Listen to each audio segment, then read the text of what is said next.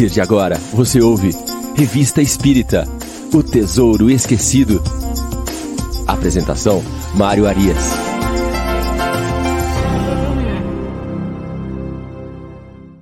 Olá, amigo ouvinte da Rádio Idefran. Estamos de volta com o programa Revista Espírita O Tesouro Esquecido.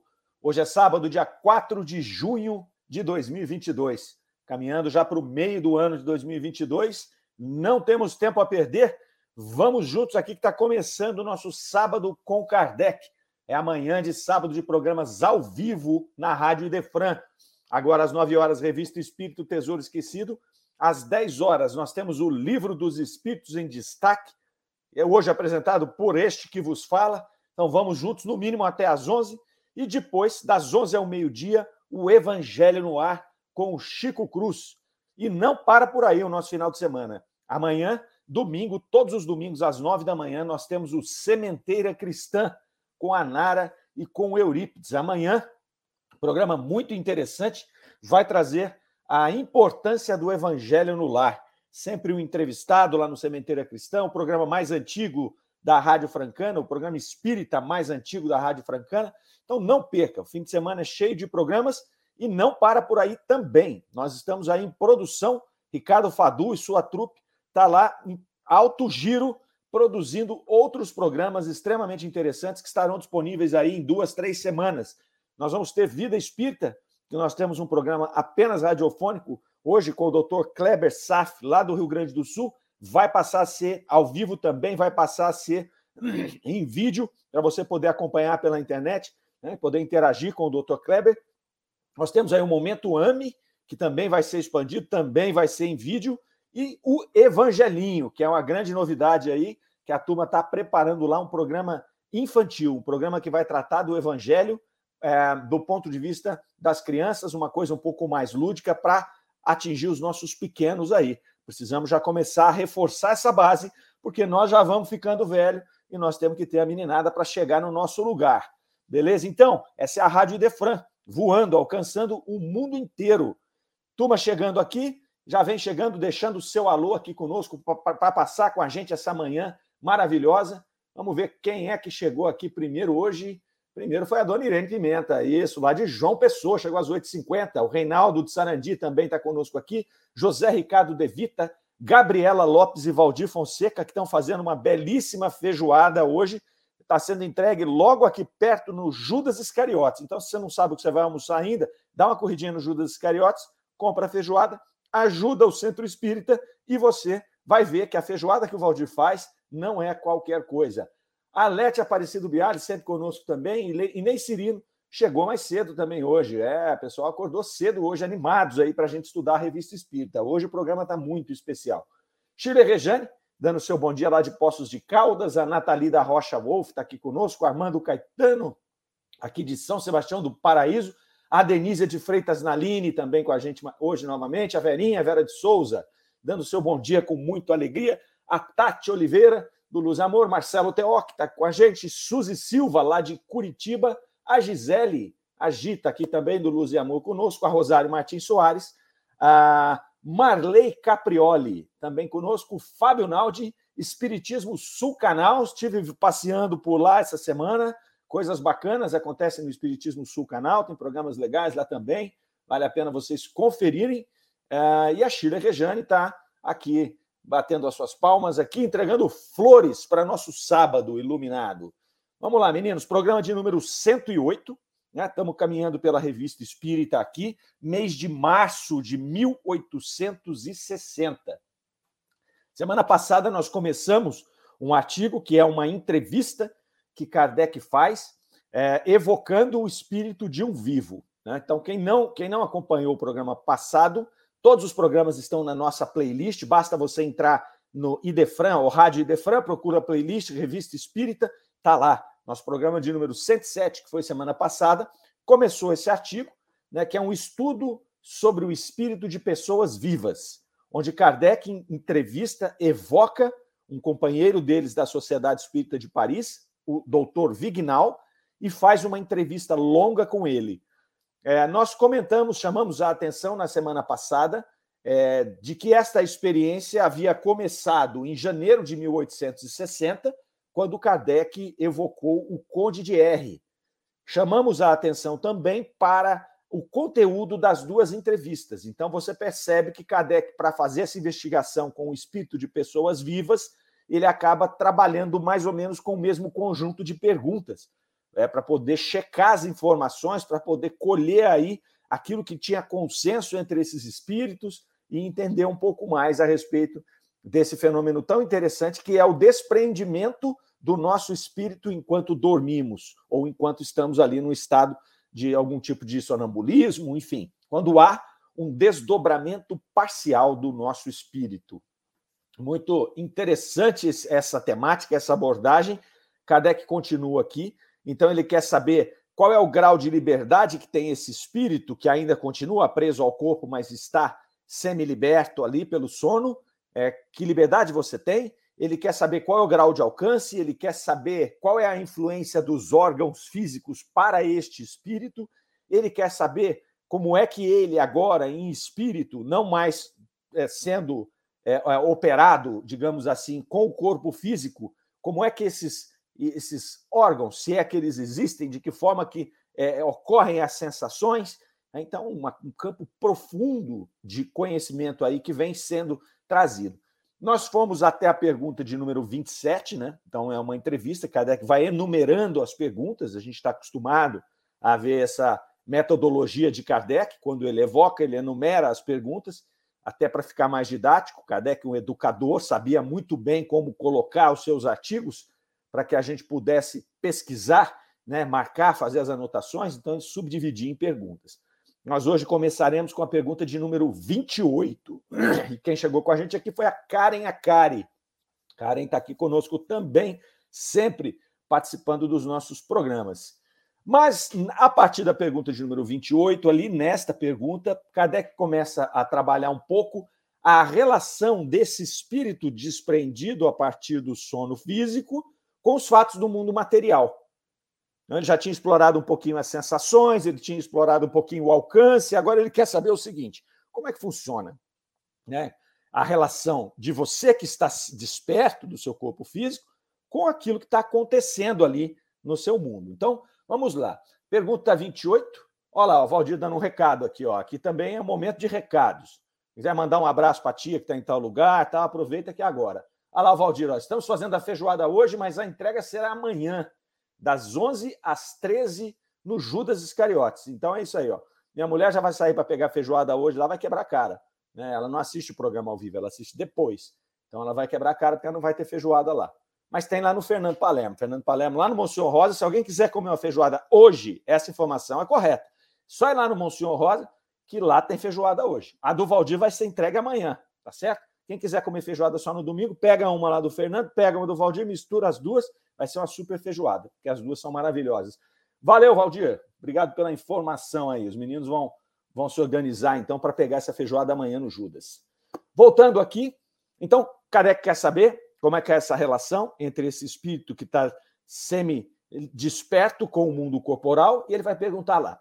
Suponhamos, então, que o vosso espírito não estivesse aqui, mas em casa, passeando pela casa enquanto o corpo dormisse. Ele veria tudo o que está se passando por lá? E o espírito diz sim. Ele veria. Então, isso acontece conosco muitas vezes. Nós estamos dormindo, então nós estamos circulando ali pelo nosso meio. Né? A gente fica mais ou menos no nosso meio. Não é muito comum você fazer grandes viagens. Né? Então, você está desperto ali, você fica por ali. Então, ele está perguntando: você está vendo o que está acontecendo? Sim, estou vendo. E aí ele avança. Nesse caso, suponhamos que lá se praticasse uma ação má por parte de um parente ou por parte de um estranho. Você seria testemunha desse fato? E o espírito, sim, seria testemunha. Eu poderia ver o fato, mas eu nem sempre estarei livre para me opor a este fato. Mas isso ocorre com mais frequência do que pensas. Percebe? Então, se nós estamos dormindo e está acontecendo alguma coisa, alguém está fazendo uma ação má, muitas vezes, frequentemente, a gente presencia esta ação. Só que o nosso espírito, ele não tem a liberdade de interferir nessas ações más. É uma informação importante. A gente capta, mas eu não consigo interferir naquele momento ali. Né? E aí, é, Kardec vai dizer, e que impressão vos daria essa, essa, é, essa ação que você está vendo? Ela vai te afetar tanto quanto se fosse testemunho ocular? E olha que interessante a resposta. Às vezes mais e às vezes menos, conforme as circunstâncias. Né? Então, às vezes vai afetar mais. Por quê? Porque eu tenho ali uma dimensão, uma clareza espiritual que eu não tinha anteriormente. Eu posso captar nuances que eu não captaria se eu tivesse acordado. Eu estou desperto, eu tô, estou tô, tô em espírito, eu já não tenho mais a barreira do corpo físico ali. Então, isso pode me afetar mais porque eu tenho essa visão mais ampla. Essa interpretação sou eu que estou fazendo, tá? E aí, quando ele fala mais ou menos, pode me afetar menos, porque de repente, em espírito, um pouquinho mais livre do meu corpo físico, eu posso olhar e falar: Isso é uma bobagem. Então, às vezes, algo que me incomodaria se eu tivesse com o meu corpo físico poderia também não me incomodar. Mas, por outro lado, eu tenho uma visão com um alcance maior do que eu tinha. Então, tem esses dois lados aí. Tem esses dois lados aí. E aí, Kardec pergunta se ele é, teria o desejo de se vingar. Ele diz que vingar não, mas impedi-la, se fosse possível, sim, né? posto que é uma ação má. E aí, Kardec vai fazer uma observação sobre essas respostas aqui é, profundas que o Espírito acabou de nos dar. Ele vai falar ali, né? Resulta do que acaba de ser dito uma consequência do que já sabemos. Então, Kardec já havia explorado essas condições anteriormente ali, de que o espírito de uma pessoa que dorme ele está perfeitamente desperto para entender aquilo que se passa ao redor dele ali. E que nós contamos muitas vezes com o esquecimento. Porque, na grande maioria das vezes, nós vamos nos esquecer do que nós vimos em espírito, até como uma proteção. Né? Essa lei é, que, que, coordena a nossa vida material, espiritual, né? a nossa, a, o nosso campo de atuação enquanto nós estamos encarnados, né? É, ela tem consigo esta questão do esquecimento dos sonhos. Então, a gente vive uma vida semi-desperta em espírito quando nós estamos dormindo, mas na maioria das vezes nós esquecemos na hora de voltar para o corpo físico. Isso é um dispositivo até muito interessante dessa lei natural, né? uma lei natural, é, que faz com que a gente consiga conduzir a nossa vida com uma certa naturalidade. Porque eu vivo entre esses dois mundos. Quando a gente sai do corpo físico, a gente acaba se comunicando com vários espíritos. Aqueles mais avançados, espíritos mais avançados, continuam fazendo trabalhos no plano espiritual. Eles têm atividades no plano espiritual, que quando eles desencarnarem, eles vão ver atividades completas ou já avançadas que eles fizeram nos momentos de sonho. Mas quando ele volta para o corpo físico, esse espírito, sejamos nós, seja qualquer outro, ele precisa desse esquecimento, porque aqui o nosso trabalho é um. Eu não posso misturar esses dois trabalhos. Eu tenho um trabalho a fazer aqui, eu tenho experiências a viver aqui enquanto encarnado. E se de repente eu começo a viver nos dois planos, eu crio uma confusão e eu desperdiço esses momentos de encarnado. Eu estou aqui por uma razão, eu tenho coisas a aprender aqui. Se eu pudesse ficar misturando essas coisas, talvez fosse melhor eu ficar só do lado de lá, só no plano espiritual. Né? Então, mas a gente tem essa condição de fazer, de ter quase que essa vida dupla aí. Quanto mais elevados nós somos, mais nós atuamos no plano espiritual. Então, Kardec fala aqui o seguinte: olha, nós não podemos contar com esse esquecimento. Então, quando nós fazemos o mal para alguma pessoa, você fala assim: a pessoa está dormindo. E aí eu estou lá na cozinha falando mal dela, né? né? Aí o que, que acontece? É, eu não posso contar que, ah, mesmo que ela está em espírito desperto aqui, ela está me vendo, que eu estou falando mal dela, ela vai esquecer. Kardec fala: não conte com esse esquecimento. Não conte, porque ele é um esquecimento superficial. Ele é um esquecimento que ele vai estar tá aqui é, ele vai estar bloqueado pelo corpo físico quando a pessoa é, despertar. Mas, mas o espírito viu. E ainda que ele não se lembre, ele vai ter a sensação de que aquilo aconteceu. É onde você, de repente, você tem sensações, você tem é, meio que descobertas, suspeitas que você não sabe de onde vem, podem vir daí. Né? A Shirley está colocando alguma coisa a respeito disso. Olha lá, ó, por isso, sensações boas ou más quando acordamos, exatamente. Né? A Marisa Arruda está dando seu bom dia ali também. E a Chile complementa: ó, eu sonho muito, mas raramente consigo me lembrar. Porém, acordo com sensações. É isso aí. É isso aí que Kardec está falando nessa observação aqui. Ele vai falar que essas lembranças mais ou menos precisas se transformam nessas sensações que fazem com que você tenha uma suspeita do que aconteceu.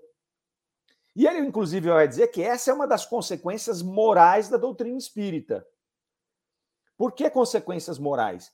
Porque a partir do momento em que nós tomamos conhecimento desses mecanismos aqui, de você poder desperto enxergar tudo que está lá e depois guardar isso, ainda que seja como sensações, nós começamos a nos policiar, porque nós sabemos que quando a gente vai fazer uma ação má, que a gente não devia fazer de jeito nenhum, mas quando nós vamos fazer uma ação má, esses espíritos, sobretudo o espírito daquele que está sofrendo, ou daqueles que se interessam pelos que estão sofrendo, podem estar aqui à nossa volta. Por isso que ele chama de uma consequência moral da doutrina espírita. E ele vai dar alguns exemplos aqui. Um desses exemplos é quando uma pessoa, é, a pessoa tava, sumiu um objeto lá, é, pegaram um objeto na casa, o, o, ele estava em espírito, estava desperto, é, em espírito, né, semi, semi, semi é, é, desperto ali em espírito, dormindo, e ele viu.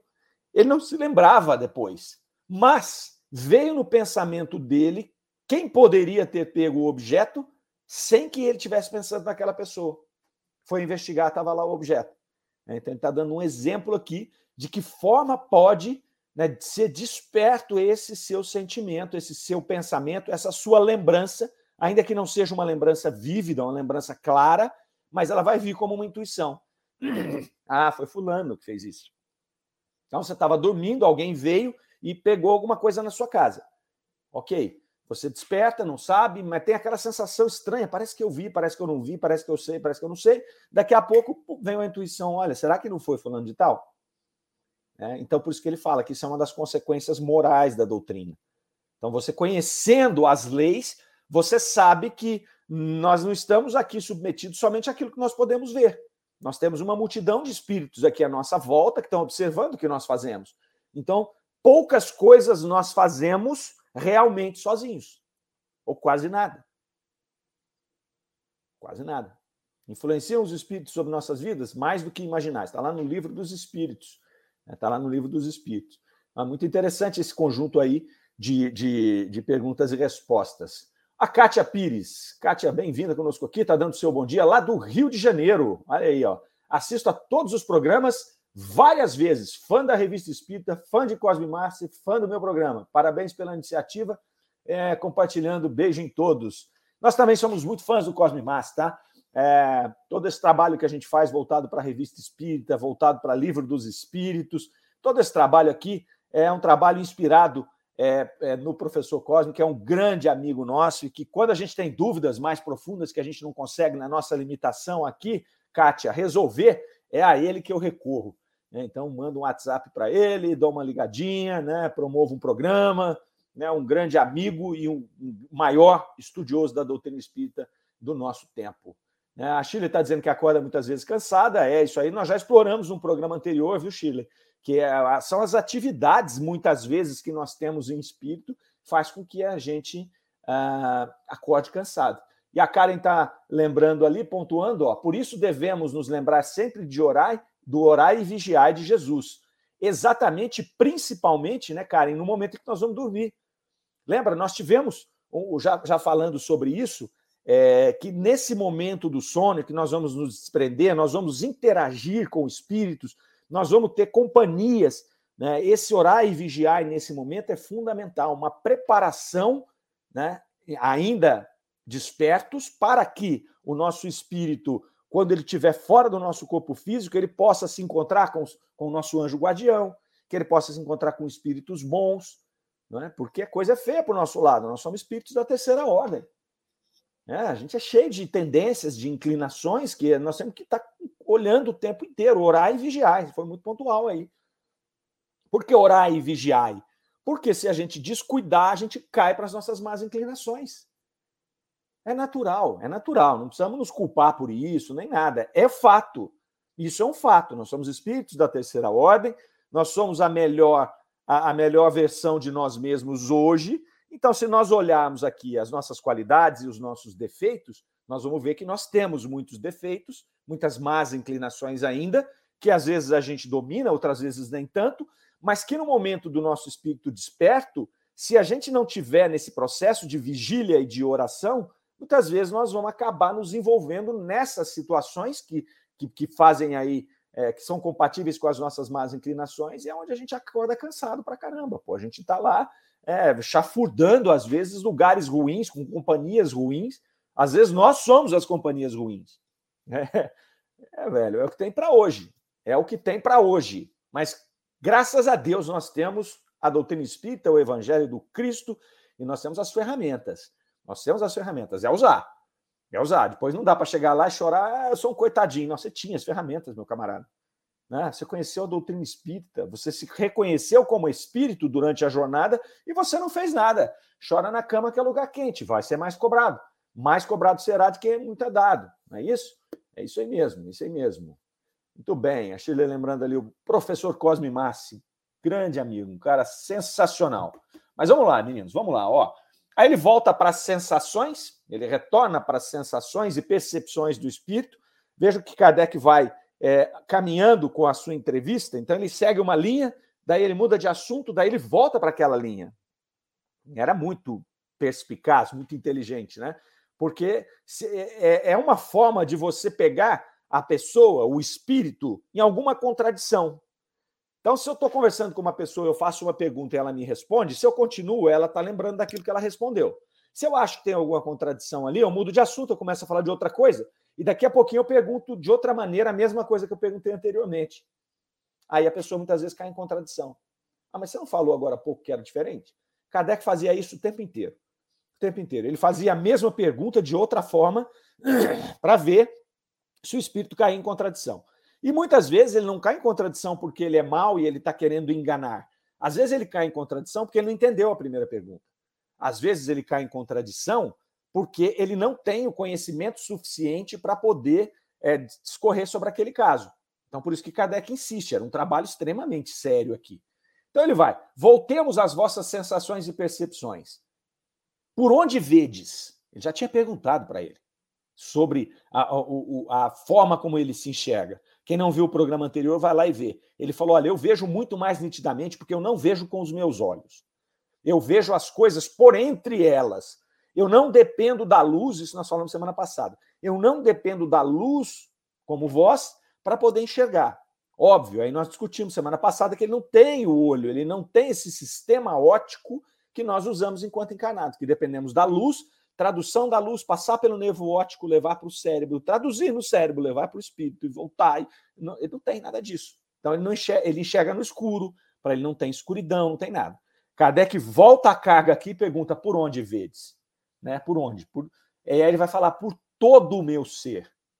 Por todo o meu ser. Ok? Foi compatível com a resposta anterior. E aí Kardec avança. E o som? Você é, é por onde que você ouve? Né? Você ouve? Porque ele já tinha perguntado também se ele ouvia. Ele falou mais nitidamente do que quando estamos juntos. E aí ele vai falar: é a mesma coisa. Essa percepção ela é transmitida para o espírito encarnado pelos seus órgãos imperfeitos. E para a voz deve ser claro é, que ele sinta, quando livre, numerosas percepções que não podeis compreender. Ocorre com o ouvido o que ocorre com os olhos. Olha o que ele fala aqui, né? Vocês, enquanto encarnados, têm a transmissão do som é, pelos seus órgãos imperfeitos. Então, nosso sistema auditivo é um órgão fantástico que nos permite essa interação auditiva com o mundo, mas ela é limitada.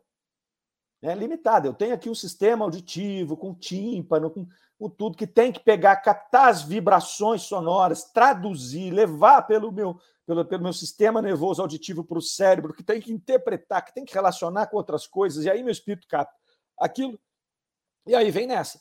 Né? Então veja só, é a limitação dos olhos, é a limitação dos ouvidos, é a limitação da fala.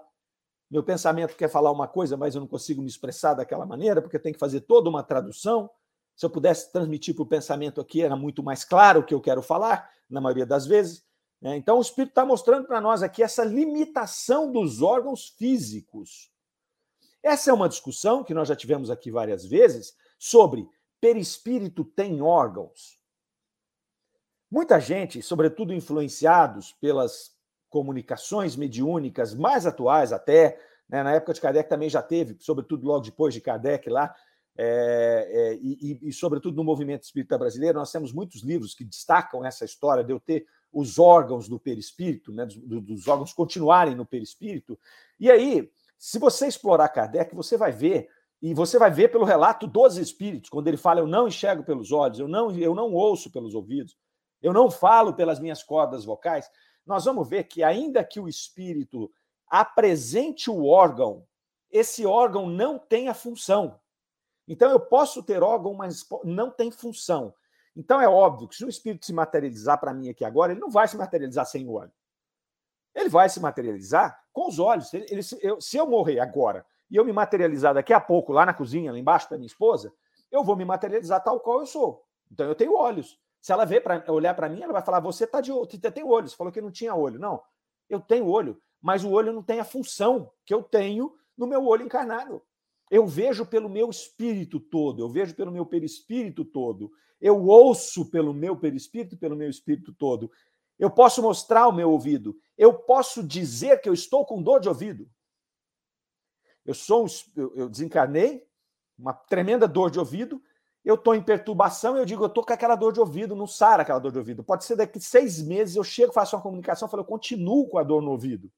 Aí você fala, não falei que tinha um órgão, não falei. É uma impressão do meu espírito, daquela dor que eu senti, que eu carrego comigo, no meu estado de perturbação.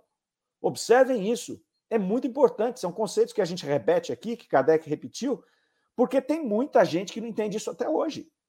Entende errado entende errado. Aí você vê espíritos que eram cegos e que ao despertar já não são mais cegos, é óbvio, ele não tem olhos, é, a função ocular dele não se dá mais pelos olhos. Agora, você vai falar assim: não, mas tem espírito que se manifesta e diz que é cego ainda. É a impressão, é a perturbação que fez com que ele não tivesse ainda acessado esse essa capacidade de enxergar pelo seu perispírito todo. Inclusive enxergar o que está atrás, inclusive enxergar sobre as coisas. O processo de perturbação, que pode ser um processo de expiação, que não tem nada, absolutamente nada a ver com órgão e perispírito. Percebem? Isso tem que ficar muito claro, gente. Tem que ficar muito claro. Não precisa ser eu para convencer ninguém. Basta olhar, basta vasculhar Kardec inteiro. Vai lá na revista Espírita, você vai ver centenas e centenas de comunicações falando sobre isso. Perispírito não tem órgãos. Ah, mas ele aparece com órgão. Aquele órgão não tem função. O olho que ele está materializando para você não está ligado no nervo óptico, que vai ligar no cérebro dele, que vai transmitir para o perispírito, que vai transmitir para o espírito. Ele é só perispírito. Ele não tem mais corpo físico. Ainda bem, não precisa mais disso. Beleza? Não precisa mais disso. E aí, meus caros, a reunião está rolando lá na Sociedade Espírita de Paris. Vocês devem se lembrar que na semana passada Kardec tentou fazer uma, que chamou o espírito para fazer uma experiência. Você pode fazer um experimento? Ele falou: Eu sou terminantemente proibido a me prestar a, exper a experimentos. E aí nós explicamos por quê. Não vamos entrar de novo aqui para não tomar tempo do programa. Então ele falou: Não posso, eu sou proibido por aquele que me trouxe aqui, que me instruiu em pensamento, me instruiu em pensamento, que eu não posso me servir a experimento. Tá bom. Aí Kardec vai lá, manda alguém tocar um sino. Pô, o cara toca o sino. Kardec pergunta: Você escutou esse sino? E aí o espírito, não escutei. Isso é tudo bem. O Kardec começa a fazer as experiências. Ele falou que não podia. Né? Kardec queria que ele lesse um bilhete lá que estava no bolso do cidadão. Ele não leu. Ok, não podia. Mas agora ele continua fazendo experimento. Kardec era terrível. Né? Kardec era, ele era terrível. Qualquer coisa ele tomava uma dura lá e falava: Não falei para você que eu não quero experimento? Ah, tá bom, então vamos para a próxima. Mas ele fez. Foi lá e tocou o sininho, né? perguntou para ele. Você ouve esse som? Você conseguiu captar esse som? Ele falou muito mais nítido que vocês. E aí ele vai falar: se eu fizer uma música desafinada aqui, é, você vai experimentar uma sensação semelhante à que sente no estado de vigília? E aí vai falar: eu não disse que são análogas. Né? Há uma diferença, mas a percepção é muito mais completa. Então, se é um indivíduo que, que conhece música, que sabe entender uma música desafinada em determinado momento, se ele ouve desencanado, aquilo vai incomodar mais ainda, porque ele pega nuances que nós não pegamos, né, enquanto encarnados aqui. Kardec pergunta sobre os odores, se ele percebe os odores, e ele vai também dizer que da mesma maneira, né, só que com outros sentidos. Ele também não enxerga, não, não, não percebe os odores pelo sistema olfativo. Ele percebe os odores ali de outra forma, que é, é com todo o seu, o seu ser ali, tá? É, então, isso amplia muito a questão das sensações. E aí, Kardec volta aqui numa observação, onde ele vai falar ali. Assim, poder-se-ia dizer que a matéria que envolve o espírito é uma espécie de abafador que amortece a acuidade da perfeição. Espetacular, né? O nosso corpo físico, ele é um abafador. Quando o espírito está se, tá se manifestando pelo corpo físico, nós estamos como se nós estivéssemos dentro de um, de, um, de um, abafador, de um silenciador. Os nossos órgãos imperfeitos, eles limitam as nossas expressões espirituais. Eles limitam é, as nossas percepções, as nossas sensações. Então é isso. E ele vai colocar lá, ó, quando você está desperto, ou seja, fora do seu corpo físico, você recebe as informações e as, e, e, e, percebe o seu meio sem intermediário. Eu não tenho mais o corpo físico, eu não tenho o olho, por isso que eu enxergo muito mais, por isso que eu enxergo no escuro. Meu olho, essa maquininha aqui que nós temos aqui, fantástica, ela só funciona com luz. Só apagar todas as luzes aqui agora eu não enxergo mais. Desperto eu não preciso dela, desperto eu enxergo as outras coisas. Eu não tenho mais esse abafador que amortece né, a acuidade das percepções externas. E aí ele pontua que muitas vezes os espíritos fazem a, as suas comunicações relatando dores atrozes. E aí Kardec vai dizer, são dores, na verdade, não são materiais. Ele não está sentindo dor de barriga, dor de cabeça, dor no olho, dor no ouvido, como eu mencionei. São dores que Kardec chamou de dores morais, que são impressões que vêm do, do, do espírito para o perispírito, mas se essas impressões, juntas com essas sensações que, que são muito alargadas, elas causam situações em que o sofrer do espírito parece maior do que quando ele sofria encarnado. Muito interessante, porque é, aí ele vai falar: é por isso que esse sofrer é tão grande. Só que ele compõe também, é por isso que o prazer que os espíritos relatam também está muito acima de um prazer por nós experimentados enquanto encarnados. E por quê? Porque eu não tenho o abafador das minhas sensações e das minhas percepções externas. Então, se eu estou expressando uma dor, que ele chama de dor moral porque ela não é física mais, é uma impressão da dor que eu tinha quando eu tinha o corpo físico, que ficou impregnada no meu espírito e aquilo me perturbou de tal maneira, como eu tenho uma percepção muito maior, ela é muito mais alta. Mas do outro lado, quando eu estou sentindo um prazer, uma alegria de ouvir, por exemplo, uma música, eu estou ouvindo a música do universo inteiro, com nuances que os aparelhos nossos e o nosso sistema auditivo não conseguem captar. Então, tanto a dor como o prazer no mundo espiritual, ela é muito mais colorida, vamos dizer assim, do que nós aqui, enquanto encarnados. Kardec avança. Se eu tivesse aqui pratos apetitosos, né, diante de vós, você sentiria vontade de comer? E aí o espírito responde: o desejo é uma distração. Então, quer dizer, ele não, ele já está numa condição ali em que ele não vai, nesse momento, pelo menos, se entregar a esse desejo, porque seria uma distração para ele. E até porque o espírito não vai sentir falta da comida. Mas ele ainda, lembra, ele está encarnado. Ou quando nós estamos recém desencarnados, muitas vezes nesse processo de perturbação, nós não sabemos disso. Então você tem na revista espírita lá o, o Baltazar, que é um glutão, né? É um glutão e, e, e, ele desencarna e ele sente vontade de comer. Ele, o sofrimento dele é não poder comer. Então ele vê as comidas, ele deve sentir o cheiro, né? Já nem pelo, já sente o cheiro daquela coisa maravilhosa e ele fica maluco. E ele fica louco. Ele fala lá, né? Que ele queria comer. É o Baltazar. Uma vez viajamos com o Cosme Márcio, uma turma espetacular. Aí fomos fazer um tour. E aí a gente brincava, né? Porque ele gostava de comer doce, comia viajando, você come mais do que você está acostumado. E aí brincava que, ó, tá, você está obsediado pelo espírito do Baltazar, ó, você está com fome toda hora. Né? Então virou uma, uma, uma, grande brincadeira durante a viagem ali. Mas é isso, né? é isso que ele vai dizer ali. Aí ele vai, o, o Kardec vai avançar nessa pergunta. Então, muito bem. Mas e se suponhamos que nesse momento o seu espírito tenha fome? Você está com fome. Qual é o efeito da visão desse prato que nós estamos te mostrando se você está com fome?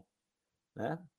Então, lá, enquanto o espírito está aqui, o vosso corpo tem a fome. O espírito não tem fome. Né? Se o vosso corpo tem fome. Aí ele falou: bom, isso me faria partir para satisfazer uma necessidade irresistível. Então ele ficou lá longas horas sem comer, está com fome no corpo físico, o corpo físico dele está pedindo alimento, né? Pedindo alimento para sobreviver. Estou com fome, está faltando. Então ele tem todas as reações que nós temos quando nós estamos com fome. Aí, se ele vê esse prato lá e o espírito dele tiver com fome, o corpo dele tiver com fome, o espírito retorna para lá. Então, ele faz uma diferenciação aqui importante entre a necessidade, que é a, a fome é uma necessidade de alimento que o espírito, perdão, desculpe, que o corpo físico está no seu sistema trabalhando ali, falando, eu preciso de alimento. É? Então, ele é um alerta do nosso corpo físico, a fome, eu preciso de alimento. Está faltando alguma coisa para mim aqui. O distúrbio da fome é a gula. Eu não estou mais com fome, meu corpo físico não precisa de comida, mas eu quero, por gula, comer. Aí já é uma vontade, já é um distúrbio. Né? Então ele faz a separação. Vontade. Você teria vontade se você visse um prato? Aí ele diz: não, você só me distrairia. Mas e se o corpo tiver com fome? Não, aí é uma necessidade do corpo físico. Atrelada à lei de conservação da espécie, faz com que o espírito retorne e vá procurar comida. É muito show de bola. Muito show de bola. 39. Poderíamos dar a nos compreender o que se passa em vós quando deixais o corpo para vir aqui, né? É, como que você percebe né, para retornar ao corpo? Como você percebe isso? Então, o que, que ele está perguntando de novo? Eu quero saber, meu amigo, como que aconteceu você sair do seu corpo, viajar até aqui e voltar. Que percepção que você tem? E aí o espírito responde igual respondeu anteriormente, igual o Conde de R tinha respondido também lá atrás. Ele fala assim: Eu não sei qual é esse dispositivo eu não consigo alcançar né, as leis que fazem com que eu me desprenda e muito menos o como que eu chego até aqui a partir da evocação. Então ele não consegue. E nós vemos essa mesma resposta em vários espíritos. Espíritos que saiu de um lugar veio para o outro, que estava se manifestando num país e veio para veio atender uma evocação, e ele fala: eu não, eu não, não sei como eu vim. Esse espírito aqui, né? É, o doutor Vignal, ele no começo da entrevista, ele falou: Olha, eu não sei como eu vim, eu não vi o caminho e muito menos o carro que me trouxe. Ele faz uma analogia com a forma como a gente ia se, se locomover. Né? Então, ele se locomover num carro, numa carruagem, naquele momento, mas ele, eu não sei, eu não sei como eu vim, nem sei que carro me trouxe, não sei de que forma que eu fui transportado para cá. Então, ele vai fazer essa colocação. Ele faz um adendo aqui, o espírito, falando o seguinte: olha, mas percebam o seguinte: eu não sei como é, mas o espírito, mesmo quando ele está no corpo físico, ele não está preso como se estivesse dentro de uma caixa. Ele irradia. E nós já vimos muitas vezes situações onde nós estamos aqui, nós estamos irradiando, nosso espírito está aqui, está irradiando. Então nós fazemos aqui uma, uma, não sei se eu posso chamar de aura, mas nós temos aqui uma expansão do nosso espírito, do nosso perispírito, que ele não está dentro, como se fosse um gênio dentro de uma lâmpada, ele está por aqui. Aqueles mais evoluídos têm condição de fazer essa expansão de maneira mais, é, mais ampla do que outros. Né? Onde ele pode transmitir o pensamento dele, captar coisas que estão tá em outro lugar. Né? Então, via de regra, não. Nós estamos aqui meio que bem, meio presinho mesmo, mas é pela nossa materialidade, é pela nossa densidade fluídica. É por isso aí. Laços mais ou menos apertados, o Espírito vai falar aqui. Muda de assunto, pergunta número 40 vai falar sobre a visão dos espíritos no plano espiritual. Kardec pergunta: você vê outros espíritos? É, antes disso, aqui a Nathalie está fazendo uma pergunta ali, vamos ver, olha lá. Uh, Mário, se ao desencarnar as sensações estão mais apuradas, o espírito percebe tudo de maneira potencializada e isso não o perturba? Perturba sim. Tanto, tanto é, Nathalie, que é, 99% dos espíritos né, a grande maioria dos espíritos, vai passar por um estado de perturbação. Esse estado de perturbação pode durar segundos ou pode durar séculos. Isso a gente já viu, o livro dos espíritos já nos diz isso. É... Um, parte dessa perturbação justamente é o fato de você não compreender onde você está. Então você vai ficar no plano espiritual, em estado de perturbação ali, vai ter essas sensações, né, que se você não tiver aí por algum processo de expiação ou que essa perturbação não esteja bloqueando isso, porque você pode ficar com isso bloqueado, não é? Mas o fato de você perceber com outros sentidos, entender, receber as percepções de uma outra forma, já por si só já nos perturba. É como se a gente fica meio desperto e meio sonhando e a gente não se sente estranho, não parece que é uma coisa assim, parece que eu estou vendo coisas, parece que eu estou sentindo coisas diferentes, né? É, eu não sinto o peso do meu corpo, eu quero voltar para o meu corpo, mas eu não consigo. Sabe essa sensação de perturbação? Muitas vezes vai ser isso aí potencializado. Você vai enxergar pessoas que você não, que você não, que você não, não conseguiria enxergar, você vai ouvir coisas, você vai ver coisas. Então, isso faz parte do processo de perturbação, acontece. Quanto mais a gente fosse despertando como espírito, mais isso vai ficando normal. Porque não é anormal. Anormal é o que nós estamos vivendo hoje. Né? Anormal é essa limitação. A não limitação nós já vivemos várias vezes. Porque nós somos espíritos, o nosso local é, original, nosso local, nossa verdadeira morada é o plano espiritual. O que nós temos que fazer ao desencarnar é nos adaptar à condição de espíritos, porque nós ficamos aqui muito tempo enclausurados no plano físico. Quando a gente fala que não é todo mundo, você tem os espíritos mais elevados que vão desencarnar e vão rapidamente poder se identificar como espíritos e como desencarnados, e aí a coisa flui já vai encontrar os familiares, já vai encontrar as coisas que tem que fazer e já vai começar a trabalhar por lá, fazer as suas atividades. Né? Nós temos aqueles que estão enraizados no corpo físico, não fazem nem ideia. Nós temos aqueles que morrem a partir de longas doenças ou a partir de uma vida longeva, que chega no momento do seu desprendimento, ele já começa a ter interação com o plano espiritual. Então, o despertar dele, muitas vezes, óbvio, dependendo do seu merecimento, né, da, da, de algum sentimento de culpa que ele vai levar ou não, mas aquele que está tudo bem, que ele cumpriu bem a sua tarefa por aqui, ele já começa a interagir com o plano espiritual e na hora do despertar ele já, opa, que legal, olha aqui como é que eu consigo enxergar, mas ele já fez o experimento de saber que está saindo do corpo físico. É muito interessante. Por isso que o orai e vigiai, instruí-vos, os espíritos cansam de falar para nós, instruí-vos. Por que instruí-vos? Instruí-vos para que você possa despertar mais cedo. Quanto mais cedo, mais cedo nós nos despertarmos enquanto espírito, mais preparados nós estamos para voltar para casa. Cumprimos a nossa missão. Eu sei o que vai acontecer. Aí chega ali, é óbvio que eu vou ter né, uma, uma certa uma certa estranheza porque mudou. Mas se eu já sei o que vai acontecer, eu só vou pensar assim: oxa, aconteceu, né?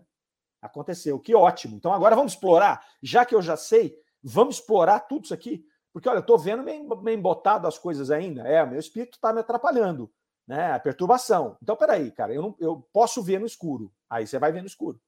Você vai tirar os bloqueios espirituais, você não tem mais bloqueio físico. Eu não tenho mais o abafador que é o meu corpo físico para fazer isso. Tá? Muito legal aí a tua pergunta. A dona Lázara dando um bom dia para nós lá do Estreito. A Nara, talvez não um estado anormal, mas temporário. É, temporário, Nara. Essa perturbação é temporária, bem lembrado aí, né? Vai durar de, de segundos a séculos, justamente porque vai ser o espírito que passa a comandar aí. Então ele pode ele pode estar tá nesse estado de perturbação e pode ficar anos. Nós falamos aqui do senhor Charlet Dupont, nós vamos falar dele de novo. O senhor Charlet Dupont foi um espírito que assassinou o irmão né? Esse foi no programa, sem ser o programa passado, no outro, programa número 106, e ele ficou 200 anos na casa dele. 200 anos preso à casa dele, sem se comunicar com nenhum espírito, ele não podia sair dali, na casa em que ele matou o irmão. Se ele saísse daquele local, era só escuridão. Então foi uma expiação, uma perturbação, nesse caso com um potencial de expiação, porque foi uma, foi uma, uma, uma pena que impuseram a ele. Então, houve aí também uma característica aí de correção, correcional para esse espírito, que ele ficou ali naquele monopensamento, vendo ali aquele caso. Né? Então, essa perturbação dele durou 200 anos. Ele vai falar com a gente aqui ainda. Olha, nessa, nessa mensagem aqui, ele vai dar o seu pitaco ali, uh, o senhor Charles Dupont. Então ele pergunta aqui sobre a visão dos espíritos, se ele consegue ver. Ele falou: ah, como a mim mesmo, eu vejo todos os espíritos que estão aqui à minha volta. Vede alguns ao nosso redor, e o Espírito fala multidões, em multidão, desculpa, em multidão. Então, uma multidão de espíritos lá na Sociedade Espírita de Paris. Imagina aquilo. Aquilo foi super importante. Aquilo foi extremamente importante. Aquele momento onde estava se codificando a doutrina espírita, uma grande invasão de espíritos. Ali você devia ter uma plateia enorme, devia ter uma série de espíritos ali envolvidos de todas as formas. Aí, veja só, no meio dessa conversa aqui, eles evocam o Charles Dupont, que é esse espírito que eu expliquei para vocês agora. Porque eles tinham tratado do Charles Dupont no artigo anterior, que chamava um, um espírito o espírito de um danado, chamou o artigo. Março de 1860. Primeiro artigo de março de 1860. Conta a história do Charles Dupont, que estava lá assombrando uma casa, tinha manifestações de efeitos físicos numa casa. Eles, esse espírito, ele inclusive, ele matou o, o, o, o, senhor, é, senhor S, se não me engano, que é, habitava a casa. Então ele apareceu para o homem, o homem morreu infartado. É, o filho tomou uma bofetada desse espírito, se materializou e tomou uma bofetada, e aí eles evocam esse espírito e ele começa a contar essa história. Então, eles fazem um trabalho com ele, várias reuniões com esse espírito, né, eles conseguem, muito bacana, voltem lá e vejam o programa, né, esse é o programa de número 106, eles, eles conseguem é, despertar um pouco esse espírito, esse espírito já está um pouco melhorado quando aqui eles estão fazendo essa entrevista, Kardec, no meio da entrevista, chama o Charles Dupont. Evoca o Charles Dupont aí. É uma experiência de novo, né? Que o espírito não queria fazer, mas foi fazendo. Evocou o Charles Dupont, né? E perguntou para ele, começou a conversar com o Charles Dupont no meio da reunião ali, falou: oh, "Você está mais tranquilo, tá? Como é que você está do que da última vez?" Ele falou: "Sim, eu progrido bem." Vale a pena ver a história desse espírito aqui, é bem, bem, bem bacana, o sofrimento dele, depois como é que ele foi, foi se foi se modificando ali. Né? E na pergunta 45, você compreende agora que as suas penas não durarão para sempre? E ele fala sim, porque a maior pena dele era achar que aquele sofrimento era eterno.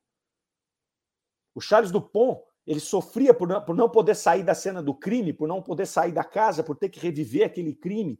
Ele se mostrava com o punhal na mão que ele tinha esfaqueado o irmão por 200 anos. E ele achava que era eterno, ele achava que ele era um miserável e que nunca ninguém ia tirar daquela situação.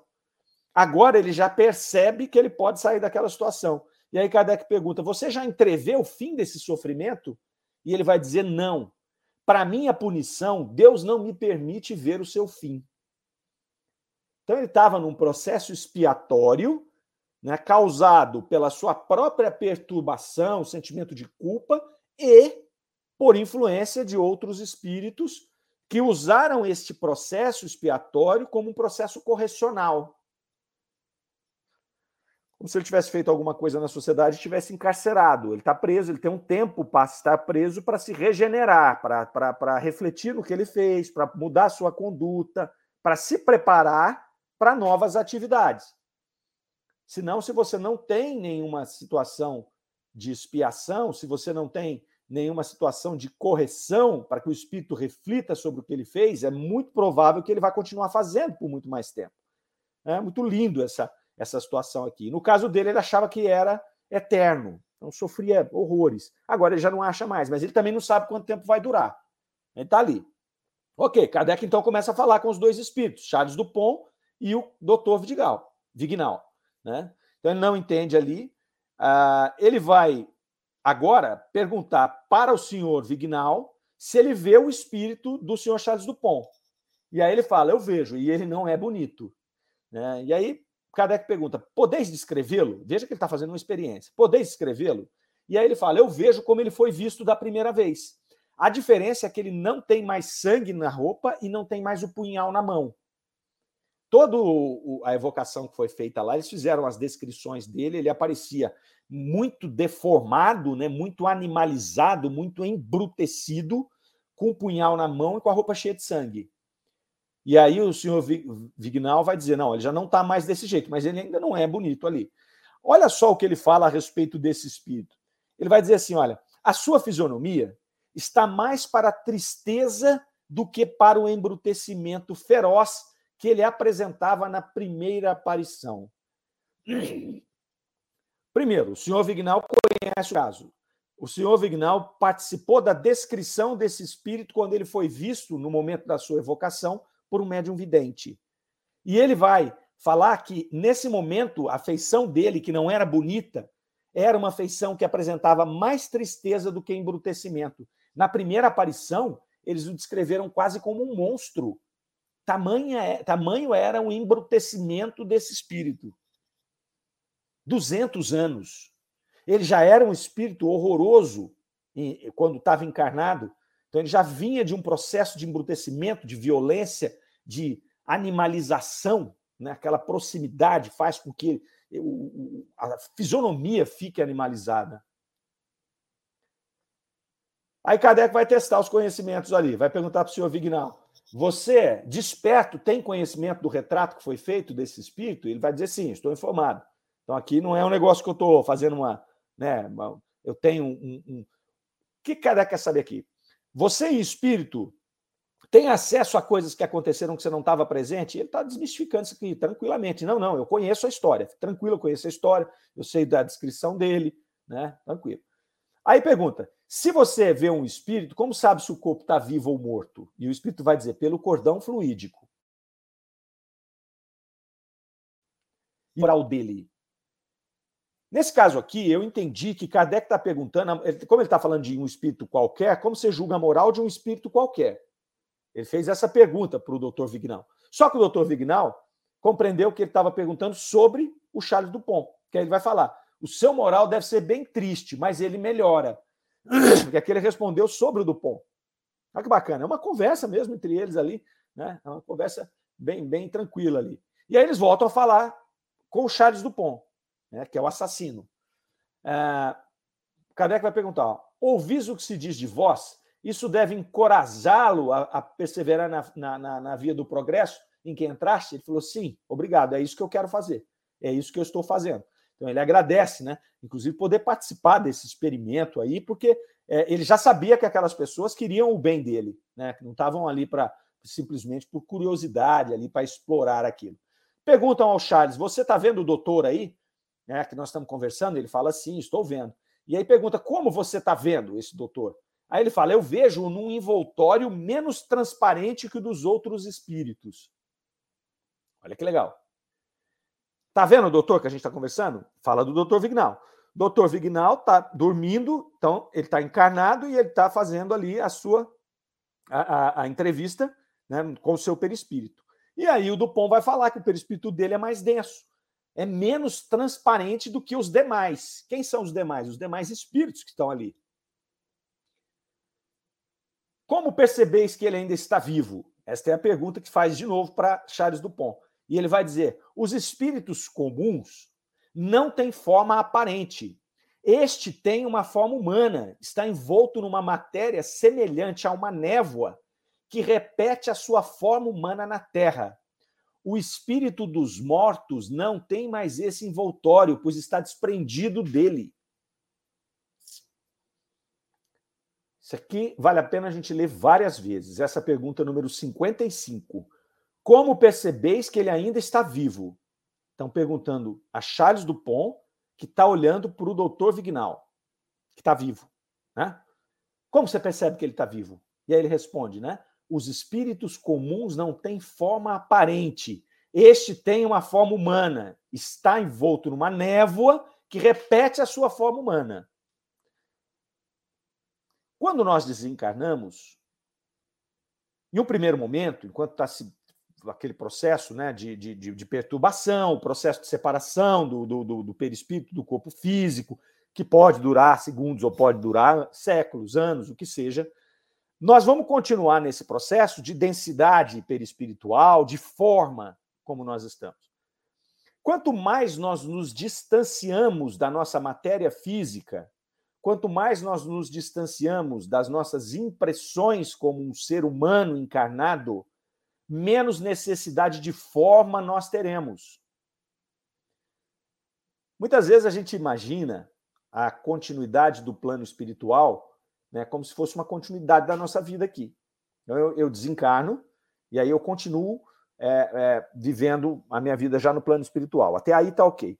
Mas a gente tem um apego enorme pelo nosso corpo físico, pela nossa feição, né, a maioria das vezes, e você imagina que você vai ter exatamente a mesma forma, a mesma expressão. E os espíritos falam diversas vezes aqui, diversas vezes, né, que aqueles espíritos que já estão mais distanciados do corpo físico, não trazem mais a, a densidade da sua forma. Inclusive, quando nós somos espíritos mais elevados, nós perdemos essa feição animalesca que nós temos, que nós achamos bonito por convenção social. É assim que nós somos. Então, você vê uma pessoa mais bonita, uma pessoa mais feia, conforme as convenções. Quando se fala dos espíritos superiores e quando perguntam para algum desencarnado, recém-desencarnado, que é mesmo da mesma turma nossa aqui da Terceirona, quando ele está vendo um espírito superior, da segunda ordem, um espírito mais elevado, o que, que eles mencionam? As feições dele não são animalizadas. Ele vai perdendo, né? a característica dele vai suavizando, vai ficando angelical, porque fica diferente. Nós vimos vários, vários espíritos falando do seu anjo protetor, do seu anjo guardião. E aí ele fala, ele é lindo, ele é bonito, ele é o que se aproxima de um anjo, porque ele não tem mais essas feições animalescas que nós temos, que é natural, absolutamente natural. E aqui um espírito, o Charles Dupont, um espírito extremamente limitado, em sofrimento, está dando essas declarações, demonstrando que não é só o espírito elevado que vai poder trazer ensinamentos, esse é um espírito ordinário que está nos trazendo é, esses ensinamentos aqui. É, vamos ver o que a turma está falando aqui. É, vamos lá. A Chile, lá, às 9h45. Devemos aproveitar tudo o que já aprendemos e procurarmos, desde agora, vivemos mais do espírito que da matéria. Dessa forma, vamos nos desprendendo mais facilmente do pensamento materialista. Vamos nos preparando, né, Chile? É isso aí mesmo. Diferente da matéria auxiliadora que nos ajuda a evoluir. A dona Lázara lá, 950. Se nós conseguimos vencer todas as maratonas que nos são oferecidas na vivência terrena, nossa partida será serena e tranquila. Exatamente, dona Lázara. Vamos vencer nessas maratonas, vamos nos preparando aí para o nosso despertar no plano espiritual. Beleza? Semana que vem a gente vai lá para a pergunta de número 56, tem mais um pouquinho aqui, e depois tem uma outra evocação de um espírito é, de, também de uma pessoa viva. Então não percam a semana que vem a continuidade dessa investigação de Kardec sobre o espírito dos vivos. Tá certo? É sempre um prazer estar aqui com vocês todo sábado, uma alegria, a gente aprende muito junto. Espero que vocês estejam por aqui. Compartilhem o vídeo, deixem o seu like, tá certo? Convidem os amigos para participar conosco, para interagir aqui. É muito bom estar com vocês e nós continuamos com o Livro dos Espíritos em destaque. Ok? Grande abraço a todos, que Deus os abençoe, tenham uma excelente semana. Rádio Defran é amor no ar. Você ouviu Revista Espírita O Tesouro Esquecido.